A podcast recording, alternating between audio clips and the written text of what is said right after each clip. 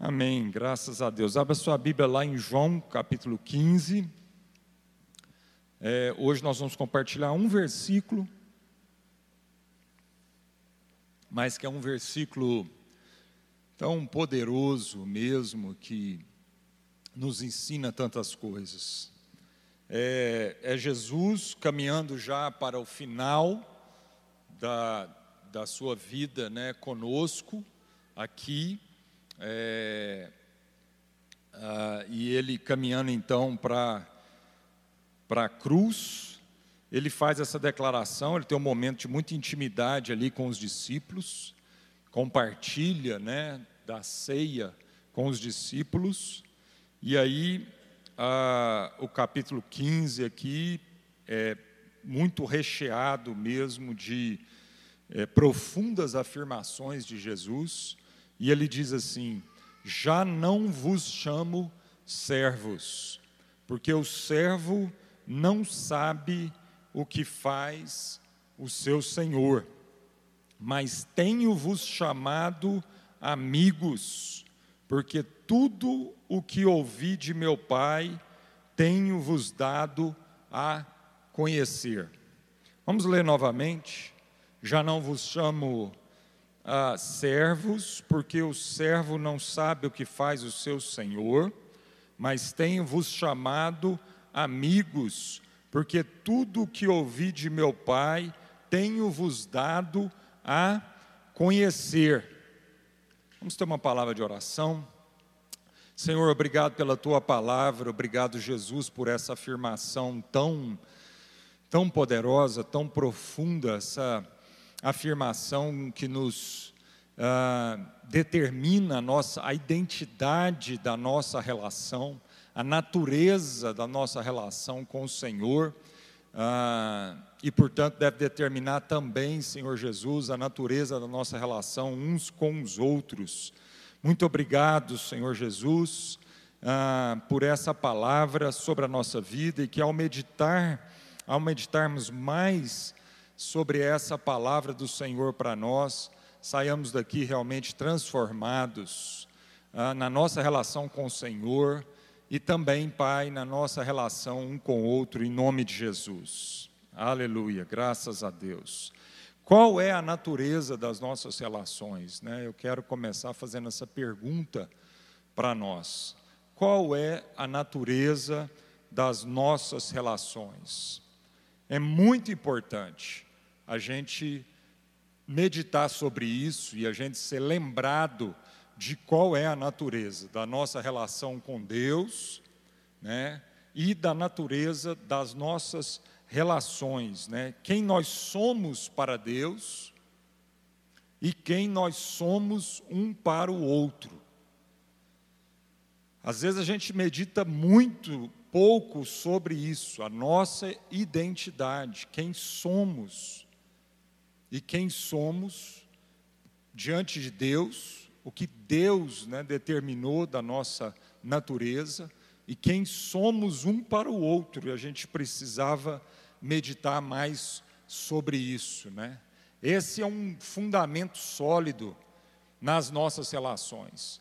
Para a gente enfrentar os desafios das nossas relações, a gente ter muito bem definido, estarmos convictos de qual é a natureza da nossa relação é muito importante para que a gente então possa atravessar, a gente possa ter uma, um fundamento seguro, um porto seguro, né, um chão firme, ah, ah, inabalável, é, para que então a gente tenha um ambiente, né, essa firmeza de, de, de um chão que não sai debaixo dos nossos pés, para que então a gente possa tratar as questões normais, relacionais, né, na vida de pessoas que estão em processo de transformação, né, que estão constantemente com aquela plaquinha, né, é, desculpe os transtornos, né, ou é, como é que é, os transtornos passam e os benefícios ficam, né,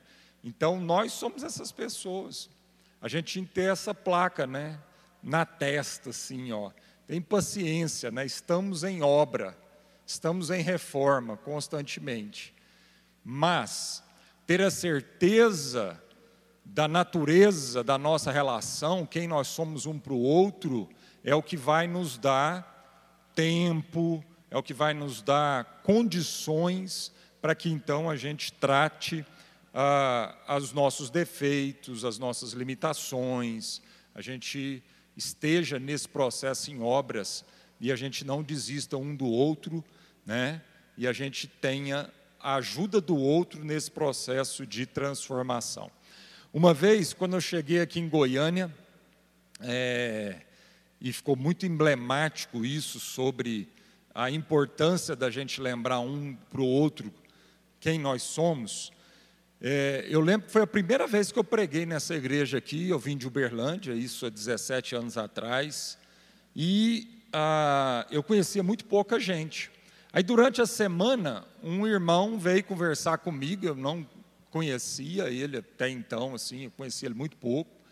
Ah, e ele veio conversar comigo durante a semana e ele tinha alguns pontos assim doutrinários, né, de discordância da mensagem que eu preguei, né, é, e ele veio discutir esses pontos, né, tal, e, e ele estava meio nervoso assim com a minha pregação é, porque ele né, já viu de cara na minha pregação assim uma o que que eu cria teologicamente num aspecto específico e ele veio né, conversar comigo. Eu lembro lembro muito claramente até de onde eu estava aqui estava naquela casinha ali era ali era um escritório e ele chegou e, e falou ó oh, queria vir discutir isso aqui esse assunto assim assim eu falei assim irmão espera um pouquinho espera um pouquinho aí eu comecei a falar com ele, a lembrá-lo quem nós somos um para o outro. Então comecei a lembrá-lo né, da natureza da nossa relação. Lembrar que a gente é irmão em Cristo, lembrar de, de, de que o que nos une é muito maior do que alguns pontos de divergências teológicas que a gente tinha, né, estava tendo, ou poderia ter no futuro. Né, lembrar que então quem nós éramos e aí ele foi acalmando, acalmando, e a gente gastou um tempinho falando sobre isso, que a gente, a importância né, da gente se conhecer, que nós somos amigos, irmãos em Cristo, que a gente então tinha que investir nessa relação. E foi maravilhoso, porque eu senti que né, ele desarmou daquela né, necessidade, daquela, daquela briga ali e tal, e de é, é, ver quem tem razão, né? É, e foi muito importante isso para a nossa relação. Esse irmão até hoje é um grande amigo, realmente foi, foi fundamento, né? Aqueles cinco minutinhos que eu gastei ali com ele, relembrando ele da natureza da nossa relação, quem nós somos um para o outro, foi sobre esse chão seguro que a gente pôde construir a nossa amizade de 17 anos e somos muito amigos, a gente se ama muito, gosta muito de estar junto um com o outro, né? Ah, e, e, isso foi muito importante assim para minha vida perceber, né? Ah, o, a, o tanto que a gente precisa relembrar um ao outro de quem nós somos um para o outro, antes do fight, antes da, né, do embate, da briga, né? A gente precisa lembrar. É normal, normal, a gente vai ter, a gente não vai concordar em tudo. E nem precisamos concordar em tudo. Mas é importante a gente entender que nós estamos unidos em Cristo. Nós estamos a uma unidade do Espírito. E essa unidade do Espírito ela é conquistada é, em Cristo Jesus. Talvez a gente não tenha ainda uma unidade de fé, ou seja, a gente não concorde em todos os pontos da, da fé, da Bíblia, ou talvez a gente não concorde em todos os pontos da educação dos nossos filhos, ou da economia, ou da política, né, ou da profissão. A gente não concorda em todos os pontos, mas nós temos que entender que naquilo que nós concordamos, nós estamos unidos em Cristo e que nada pode separar isso. Isso vai ajudar a gente a desarmar um com o outro, isso vai ajudar a gente a ter uma boa discussão, como ajudou eu ter uma boa discussão com aquele irmão. A gente não necessariamente chegou a um denominador comum naquele ponto específico, mas isso não abalou a nossa relação. Pelo contrário, poder ter um, um porto seguro, um chão de rocha ali, inabalável, que é a, a, nossa, a nossa amizade em Cristo, poder relembrar disso, ajudou a gente até ser mais amigo, até poder ter conversas mais profundas, discutir de uma forma mais profunda, sair da superficialidade. Muitas vezes a gente não está é, indo mais profundo nas nossas relações, justamente porque a gente não está trabalhando uh, a natureza de quem nós somos um para o outro, amém? Então é tão importante lembrarmos a natureza da relação, que foi exatamente o que o Pai, Deus o Pai, fez com Jesus no começo do ministério dele e também no Monte da Transfiguração. Foram dois momentos explicitamente onde o Pai é, reafirmou para Jesus a natureza da relação dele com Jesus. Quando ele diz, né, lá no batismo e no Monte da Transfiguração, Tu és o meu filho amado, em quem eu tenho todo prazer. Isso é uma frase poderosa, isso é uma afirmação poderosa. E em cima dessa afirmação que Jesus, que a relação do filho com o pai é estabelecida e que então Jesus pôde é, vencer ah, todas as suas tentações de duvidar do amor do pai em um certo momento dessa relação. E talvez de forma mais emblemática naquele momento lá na cruz, no Getsemane, aliás, quando Jesus pede ao Pai para o Pai afastar dele aquele cálice, afasta de mim esse cálice. E ali o Pai né, não faz isso, mas Jesus mesmo diz: antes seja feita a tua vontade. Então, aquele, né, Jesus teve que vencer a tentação da, de, da, de duvidar da relação dele com o Pai naquele momento. E, no entanto, ele não duvidou, ainda que ele pôde ter a liberdade de pedir para que o pai o afastasse daquele momento. Amém? Então é muito importante, o próprio pai reafirmou no começo do ministério de Jesus, né, e também lá no Monte da Transfiguração, a natureza dessa relação. Olha, você é meu filho. Eu sou seu pai. Então foi maravilhoso poder cantar isso, porque quando nós estamos cantando isso, nós estamos reafirmando para nós mesmos qual é a natureza dessa relação. Ele é pai, não apenas um pai, mas ele é um bom pai, e nós somos filhos, não apenas filhos, mas somos filhos amados por esse pai. Amém? Então, todo o esforço de Jesus, agora voltando para o texto lá de João, capítulo 15, verso 15, ali fica claro que todo o esforço de Jesus não foi para formar uma equipe altamente capacitada. Não foi por montar um time vencedor. Não foi por arregimentar soldados né, fortes e corajosos para uma batalha.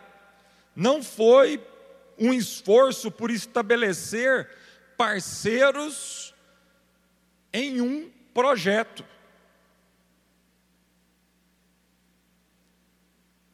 Nem mesmo servos para cumprir uma missão. Mas aqui em João 15, 15 está explícito que todo o esforço de Jesus, os três anos de caminhada e de intimidade que Jesus passou com seus discípulos, foi para, ao final, deixar ali um grupo de amigos. Amém, queridos? Já não vos chamo mais servos Então, o esforço de Jesus não foi por arregimentar servos para cumprir uma missão, mas foi por fazer amigos, investir tudo que ele tinha para deixar um grupo ali de amigos. Eu me lembro quando eu estava no processo ainda de conversão, isso tem uns aninhos atrás, é, 30 anos atrás, 31 anos atrás, para ser mais exatos, é, e eu estava ali com 17 anos, nesse processo de conversão, ah, não tinha uma relação ainda né, suficientemente com Deus para aquilo garantir independente ali das pessoas. E eu me lembro que uma vez eu pensei em desistir ah, da, da religião dos crentes, que era assim que a gente conhecia, né, a religião dos crentes. E tinha muito preconceito naquela época, né, com a religião dos crentes. E eu com 17 anos, um jovem assim na flor da idade, descobrindo o mundo, né, pela frente, ah, comecei a ir para a igreja ali. Ah, e aí, num certo momento, eu lembro que eu falei assim: não, vou deixar isso aqui, eu vou deixar a religião dos crentes.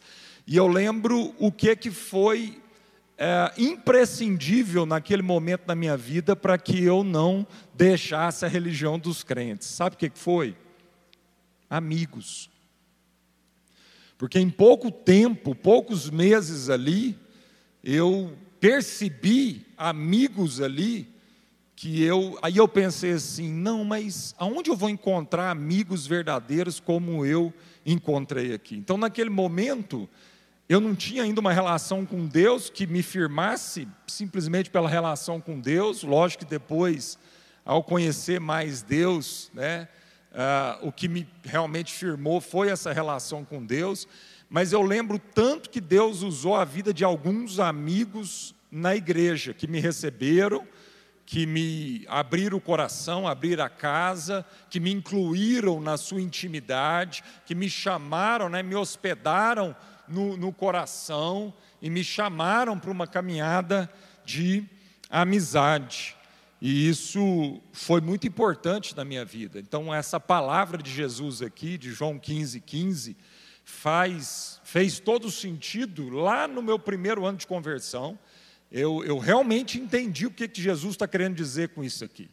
Quando ele fala: olha, é, não é uma questão de arregimentar servos para uma missão, não é questão de treinar soldados, de formar uma equipe bem capacitada, de um time vencedor, não é nada disso. É, eu vim para é, formar amigos. Eu vim para realmente a gente ser amigo um do outro, ser amigo de Deus, ser amigo de Jesus. Então, para mim, gente, a igreja sempre foi esse lugar, não um lugar né, de, de uma forma de, utilizando um jargão, chamar né, o outro de irmão. Não, mas foi um lugar, a igreja para mim, desde o primeiro ano que eu, que eu vim, vim para a igreja, sempre foi um lugar de quê? De amigos. Sempre foi um lugar de fazer amigos, novos amigos, ser amigo de alguém. Então a igreja nunca foi uma coisa institucional, uma religião para mim. E isso foi muito importante porque isso também fundamentou a minha relação com Deus. Nessa relação de amizade, a minha relação com Jesus. Então a minha relação com Jesus, ela nunca foi uma relação institucional, ela nunca foi uma relação é, simplesmente religiosa. Por isso que eu falo tanto disso, por isso vocês escutam eu, eu falar disso o tempo inteiro. Porque desde o começo eu entendi que era de fato um amigo. Tinha uma música, né? Que a gente cantava Jesus Cristo. Não, é uma música que falava que ele é o meu, meu grande amigo, meu melhor amigo. A gente cantava demais essa música nos nossos evangelismos, né? E aquilo fazia todo sentido, sempre fez e ainda faz, e cada vez mais. Então, a minha relação com Cristo, antes de tudo, é uma relação de amigo. Por isso, orar, ler a palavra de Deus, é, é, servir esse amigo, obedecer a esse amigo, não é, não é algo penoso. Né? Assim como a gente gosta de ter um amigo verdadeiro e a gente tem prazer na relação com esse amigo, a gente também é, quer ter prazer na relação com Jesus. Amém? Ah, então, Jesus deixa claro para os discípulos qual é a natureza dessa relação. Não é uma relação de patrão-empregado, não é uma relação comercial, não é uma relação superficial, não é uma relação é, simplesmente baseada numa tarefa, numa missão, em, em um fazer, mas é uma relação, antes de tudo, uma relação baseada no ser, baseada na pessoa, amém? É uma relação entre amigos, é isso que Jesus está dizendo aqui. A nossa relação precisa ser uma relação de amizade, uma relação entre amigos. E eu lembro da passagem do filho pródigo, e ali também fica muito evidente, né? Ah, porque às vezes a gente tem uma tendência de falar muito do filho pródigo e a gente esquece ali ah, grandes ensinamentos que nós podemos aprender nessa passagem com relação ao filho mais velho. Porque o filho mais velho, ele representa essa relação comercial, essa relação institucional, e não uma relação verdadeira de amizade de um pai com um filho. Porque o tempo todo que aquele filho mais velho, apesar de ele não ter saído de casa, não ter sido tão corajoso e honesto como o mais novo foi, né, em determinado momento da vida dele, o mais velho ficou em casa, mas ele deixa patente que a relação é comercial com o pai. Porque ele fica lá beiçudo, né, de bico com o pai, porque o pai recebe o mais novo de volta e dá um banquete, né, na relação com o mais novo e ele fica enciumado lá e diz: Olha, eu estou aqui servindo o Senhor o tempo todo, trabalhando com o Senhor o tempo todo, e o Senhor nunca me deu um bezerro para eu é, celebrar com meus amigos.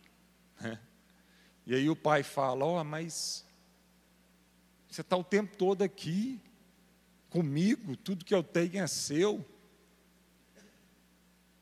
E às vezes, assim, essa é a nossa relação com Deus, e, consequentemente, tem sido a nossa relação com as pessoas. Tem gente que não sabe o que é ter uma relação de amizade, uma relação desprovida de qualquer outro interesse que não seja a própria pessoa. Uma relação entre amigos é uma relação pela relação.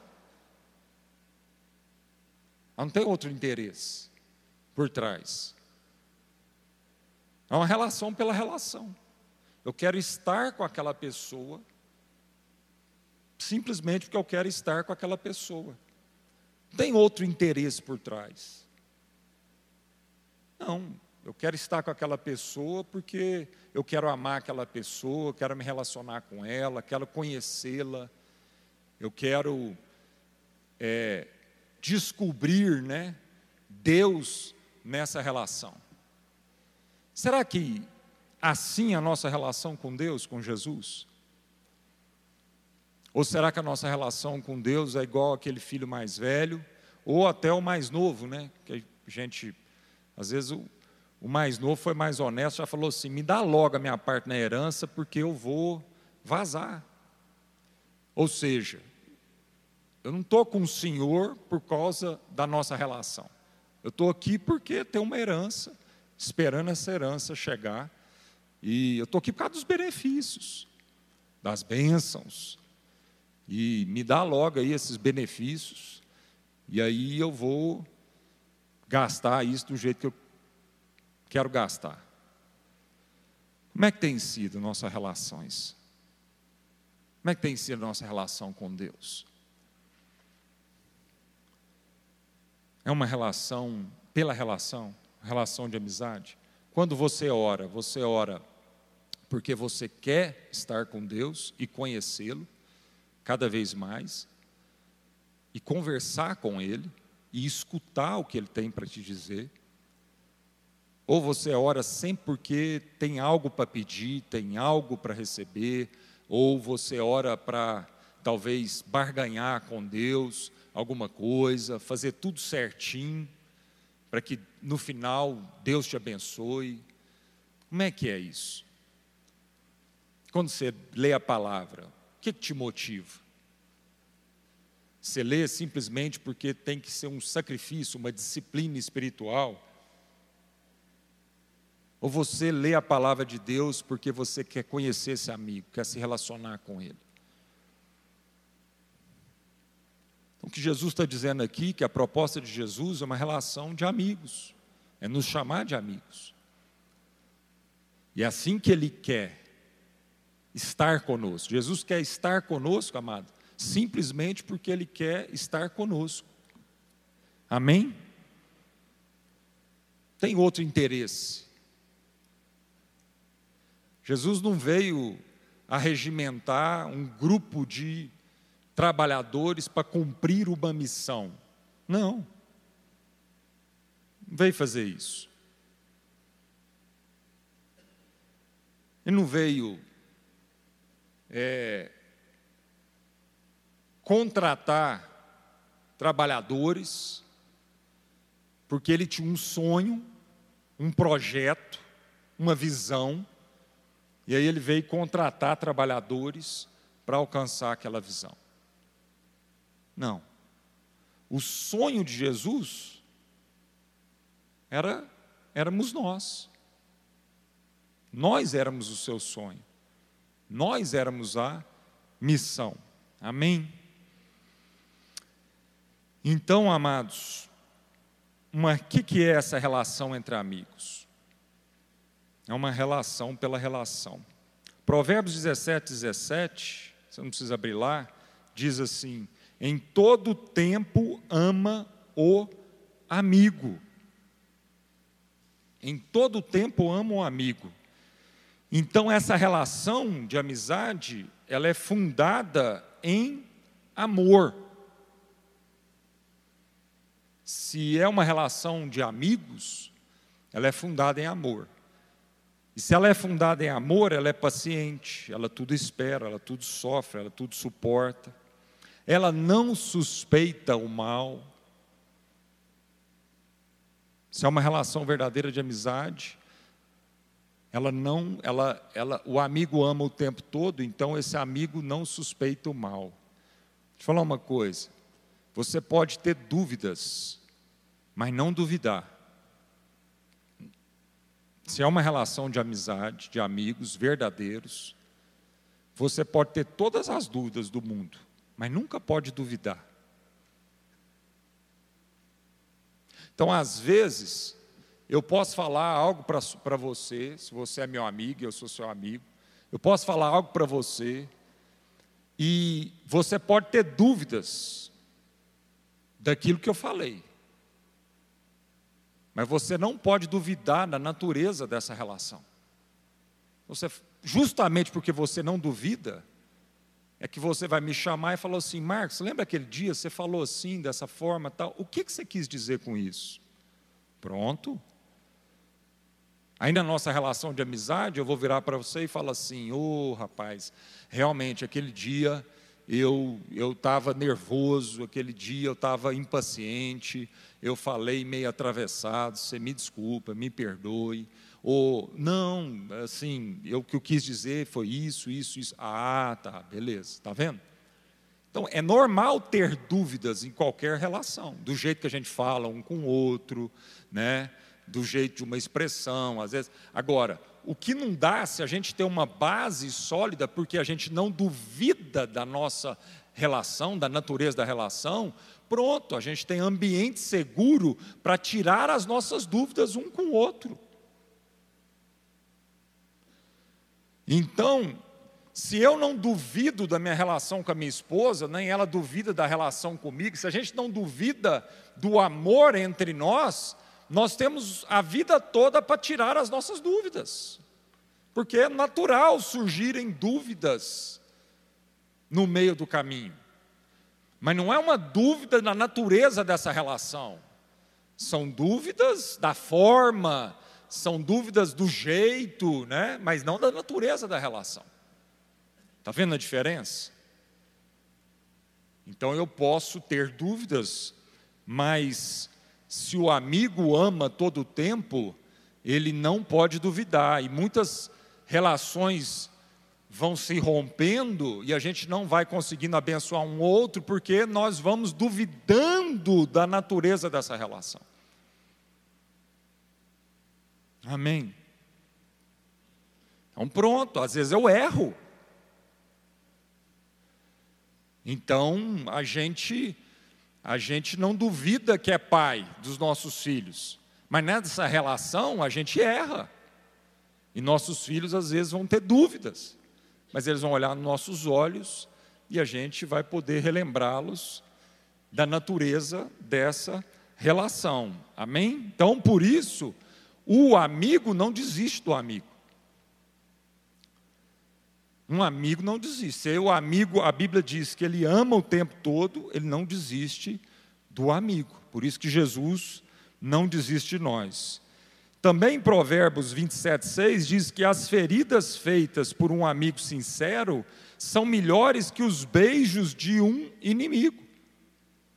As feridas feitas por um amigo sincero são melhores do que os beijos de um inimigo que, que a Bíblia está dizendo?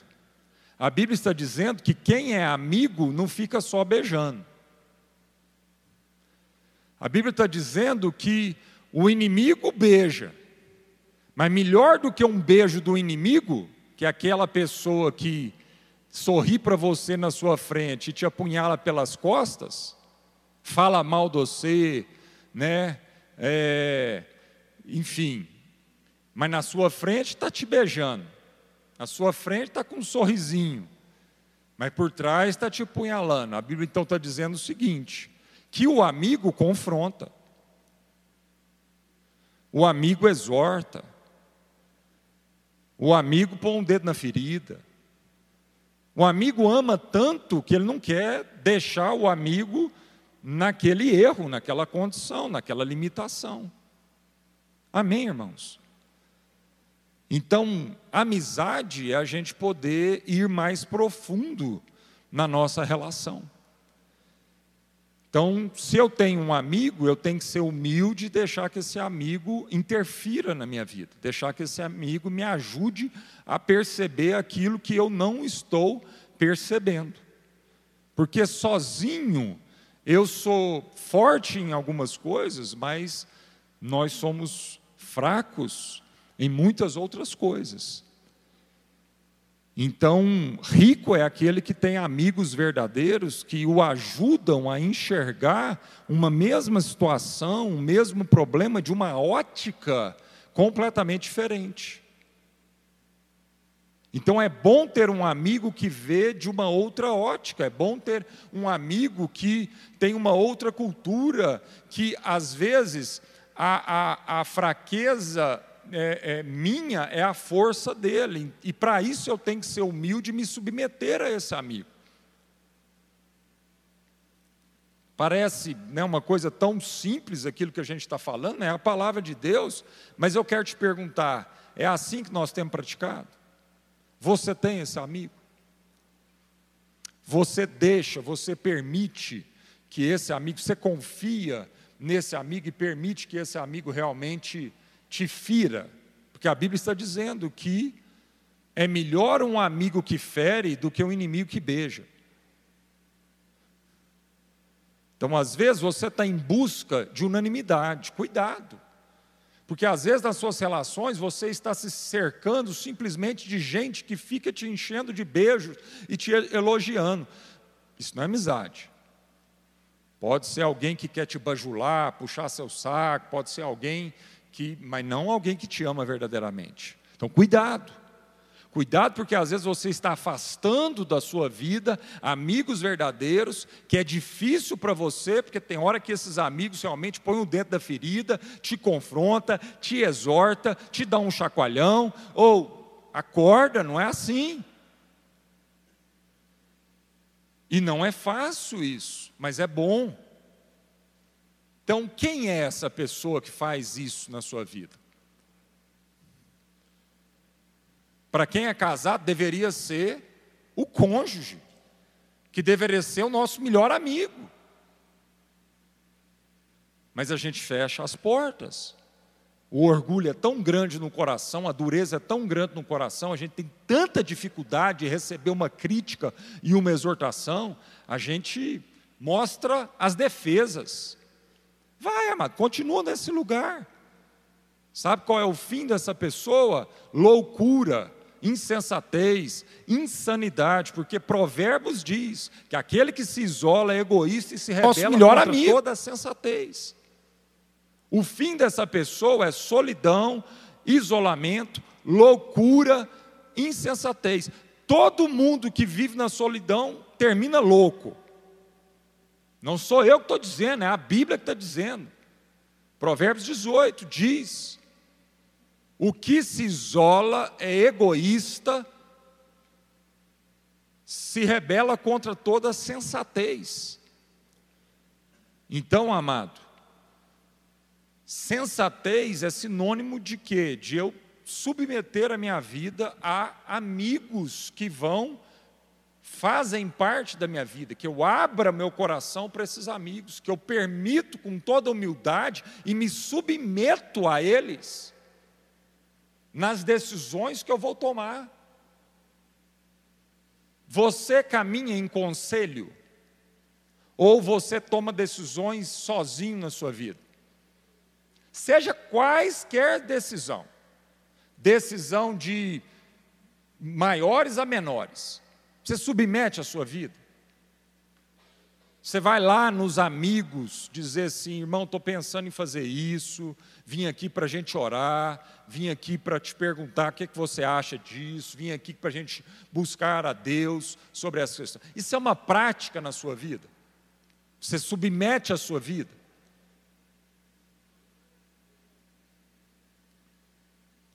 E por último, Provérbios 27, 17: assim como o ferro afia o ferro, assim o amigo afia o outro. Então, essa relação de amizade, ela potencializa o melhor do outro. O amigo é aquele que potencializa, que te afia. E a, a, a, a, a figura aqui é maravilhosa, porque é a amolação. E a gente tem uma tendência de dizer né, para o amigo: não amola, não. Não, amado, a gente tem que ser amolado. A Bíblia está dizendo: assim como o ferro amola o ferro, um amigo amola o outro amigo. Então a gente tem que ser amolado. Então, o amigo é aquele que vai afiar a nossa vida, potencializar a nossa vida naquilo que nós né, vai confrontar naquilo que são as nossas limitações, fraquezas, mas ele também vai nos afiar naquilo que são as nossas virtudes e vai potencializar isso na nossa vida. Então, o amigo não é só aquele que critica, mas o amigo é aquele que também elogia. Então, ele sabe a hora de criticar e ele sabe a hora de consolar, de elogiar. Né? Então, o amigo é aquele que, quando nós estamos descolando nas alturas, ele fala: baixa a bola. E o amigo é aquele que nós estamos, quando nós estamos enfiando, né, a cabeça como um avestruz no buraco e entrando em depressão, ele vai lá e diz: ele ergue a gente, ele traz esperança à nossa vida, ele nos lembra né, qual é o nosso nome dado por Deus, ele nos lembra qual é esse homem novo em Deus, essa mulher nova em Deus. Amém, amado? Então, um amigo é aquele que sabe chorar com os que choram e sabe se alegrar com os que se alegram, em nome de Jesus. Então, meus irmãos, é importante a gente refletir sobre a natureza da nossa relação. Entender que Jesus, ao final, disse para os discípulos: Já não vos chamo mais de servo, mas chamo vocês de amigos. E Deus quer nos libertar da relação comercial, da troca. E Deus quer que a gente finalmente descubra o valor de uma amizade sincera, de uma amizade verdadeira, descubra o valor da relação pela relação. Será que você consegue ter uma relação com alguém pela relação? Deus quer nos ajudar a uma relação pela relação. Entender, amado, que nós não somos o meio, que você não é o meio para que eu alcance os meus projetos, os meus sonhos, portanto eu uso você como um meio. Não. O que Jesus está dizendo aqui em João 15 é que nós não fomos o meio para ele alcançar um objetivo. Nós éramos o objetivo dele, sempre fomos e sempre seremos. Porque Deus não nos criou para um comércio, Deus nos criou porque a relação bendita da Trindade, que era desprovida de qualquer tipo de comércio, porque ela é fundamentada e fundada em amor, eles, os três se amavam tanto, se amam tanto, que isso gerou a gente. E nós somos chamados para participar dessa relação bendita. Estamos entendendo isso? Irmão? Então, quando você marcar um encontro com alguém, será que a gente consegue marcar um encontro com alguém simplesmente para estar com esse alguém? Ou sempre a gente vai precisar de um motivo a mais, um interesse a mais? Eu lembro lá, a gente já está concluindo para a gente tomar a Santa Ceia agora, mas eu lembro lá, quando a gente foi para o Reino Unido, é, no começo da década de 90, a gente enviou muitos missionários lá para o Reino Unido, né? E aí os, os britânicos perguntavam aqui, assim para a gente: o que, é que vocês vieram fazer aqui? E a gente tinha uma frase assim, né? várias frases emblemáticas, mas uma das frases a gente até depois eles até faziam piada com essa frase, né? Por causa do nosso sotaque, né? Horrível. E aí eles imitavam o nosso sotaque horrível, né? E a frase era to be together. Então eles ficavam depois né, fazendo piada com a gente, falando to be together, né, imitando a nossa nosso sotaque lá. E a gente falava para eles: nós viemos aqui para estar com vocês. Aí eles falavam assim: mas o que, que nós vamos trabalhar? O que, que nós vamos fazer? O paradigma é tão forte da coisa de ter que estar junto com alguém para fazer alguma coisa, que eles não conseguiam. Era inconcebível na cultura britânica a gente marcar uma reunião, um café, simplesmente para estar junto. Eu lembro quando nós chegamos agora em 2019, lá depois, e primeiro dia no culto na igreja lá onde a gente serviu como missionário, e isso há 20 anos atrás, nós estávamos no culto lá, naquela maravilha, revendo os irmãos, abraçando os irmãos. Aí uma irmã, que era desde a época lá, de 20 anos atrás, quando nós fomos lá servir, essa irmã falou assim: O que, que vocês vieram fazer aqui? Ai, a gente falou assim: Eu vim aqui te ver, vim aqui encontrar com você, estar com você. Porque realmente, assim, nós chegamos para ficar quatro meses. E eles assim, o que, vocês vieram fazer aqui? Uai, a gente não pode vir para ver, rever os amigos, estar com vocês? Tem que ter sempre alguma coisa a mais? Não é suficiente to be together? Não é suficiente a gente estar junto? Tem que ter um projeto, não, amado. Se a gente resgatar novamente a consciência, o prazer da gente estar juntos, sermos amigos, resgatar isso, vão vir muitos frutos dessa relação de amor. Amém, queridos? Naturalmente nós vamos produzir frutos. Vai nascer gente dessa relação. Vai nascer gente dessa relação. Então, em nome de Jesus, eu chamo vocês de amigos. Assim é a relação de Jesus conosco. E nós temos que quebrar esses paradigmas.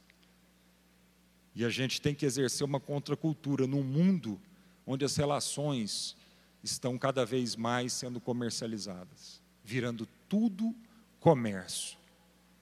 E a gente tem que lembrar um ao outro da alegria da gente se encontrar, para a gente se conhecer.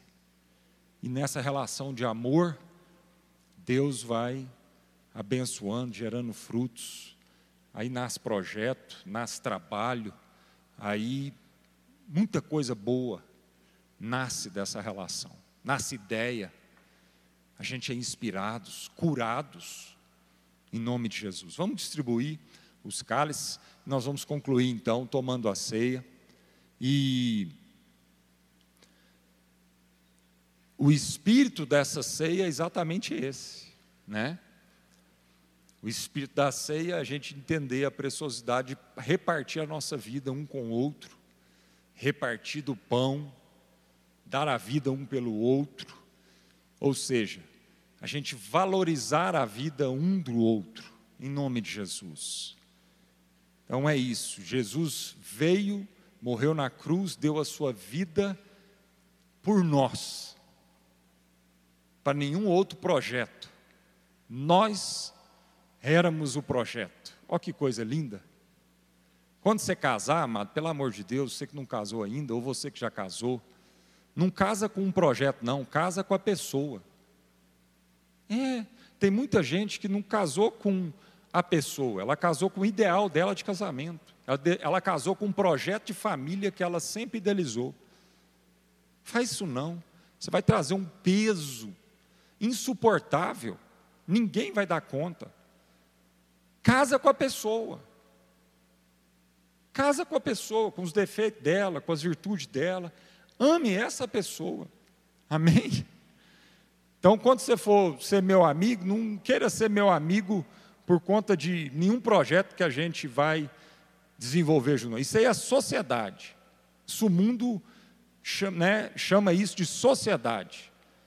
E Jesus não falou que a gente era sócio dele num projeto, num business, num fazer.